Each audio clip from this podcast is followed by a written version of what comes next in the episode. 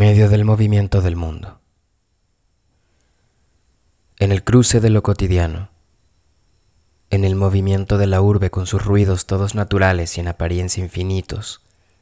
del hombre andando debajo de las luces que alumbran las calles, de mi cuerpo en ese tránsito automático, miro a todos y me detengo.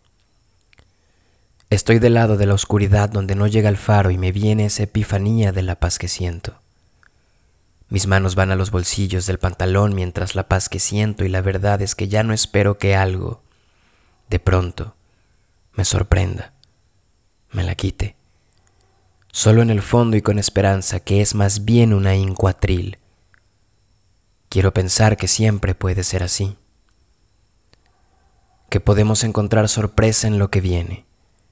que no nos equivocamos al imaginar un futuro más hermoso que con esfuerzo habremos de encontrar asombro por lo que seremos, por lo que podemos construir, por lo que podemos reconfigurar, llegar a conocer de nosotros las armas que nos salvarán de lo precario,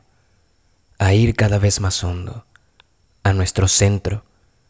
al sentido de esta vida que es solo y solo quizá un puente y cuánta historia nos ha costado perder de vista que esa sería la mejor definición que el puente es entonces un tramo que mide el tiempo donde estos cuerpos no son nuestros, que porque lo que son si muchos no se equivocan es préstamo o simplemente un apuro de azar, mientras que el alma, esa palabrita que califica lo que la mayoría ignoramos es lo que sí nos pertenece y con lo que hace falta encontrarse,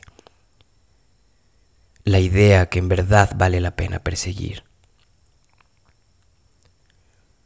Y es que a veces en medio del movimiento del mundo parece que todo eso me llama. Parece que el caos susurra y asoma ciertas certezas, que muestra los detalles de algo que no imagino y que aún con ello tengo esperanza de mirar, de mí, de todos, esos sueños con los que soñamos, esa sensibilidad que aunque enterramos no perdemos, ese otro lado que muchos anhelamos descubrir la ciudad que nos pertenece, la libertad del otro lado de la hoja.